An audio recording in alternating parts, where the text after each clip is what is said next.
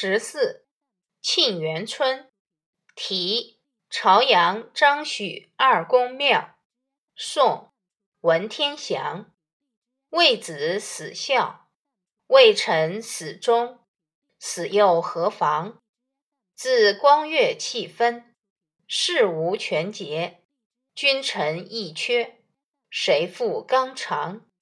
骂贼张巡，爱君徐远，留取声名万古香。后来者，无二公之操，百炼之钢。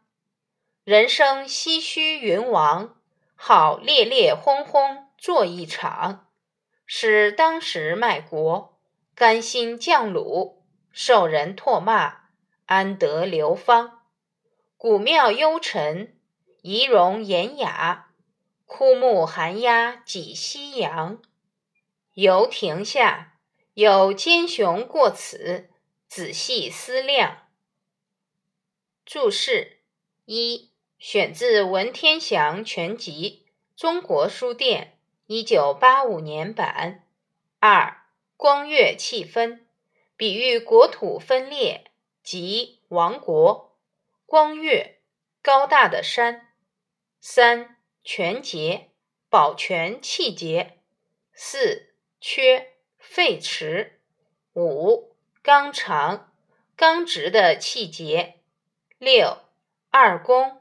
指张巡、徐远。七唏嘘、疏忽。八云王、死亡。云助词。九古庙，这里指张巡、徐远庙。十严雅、庄重、典雅。文艺，做儿子的能为孝死。做臣子的能为忠死，那就是死得其所。从唐朝安史之乱以来，国土分裂，世人罕能保全气节，君臣之间的忠义废弛，刚正凛然的正气不存。张巡刚正骂贼，直到双眼出血；徐远忠君。能守死节，他们都留下万古芳名。后来的人已经没有他们那样的操守，那种百炼金刚的忠诚了。人生短暂，转眼生离死别，更应该轰轰烈烈做一番为国为民的事业。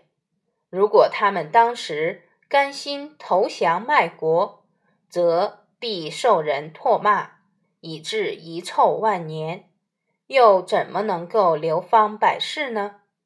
双庙幽深静穆，二宫塑像庄重典雅。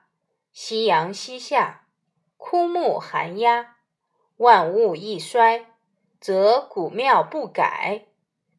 游亭下，倘有奸雄经过。面对先烈，应当仔细思量，反躬自省。你知道吗？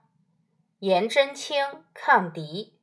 天宝十二年（七五三年），颜真卿为平原郡太守，赴任后发现安禄山即将谋叛的苗头，颜真卿便高筑城墙，深挖河沟。训练兵士，储备粮草，积极防范。他一边积极备战，一边以成天与宾客泛舟饮酒的假象迷惑安禄山。同时，他将安禄山即将谋叛的迹象密奏朝廷。天宝十四年（七五五年），安禄山反叛。一时之间，黄河以北尽皆沦陷，为平原郡固若金汤。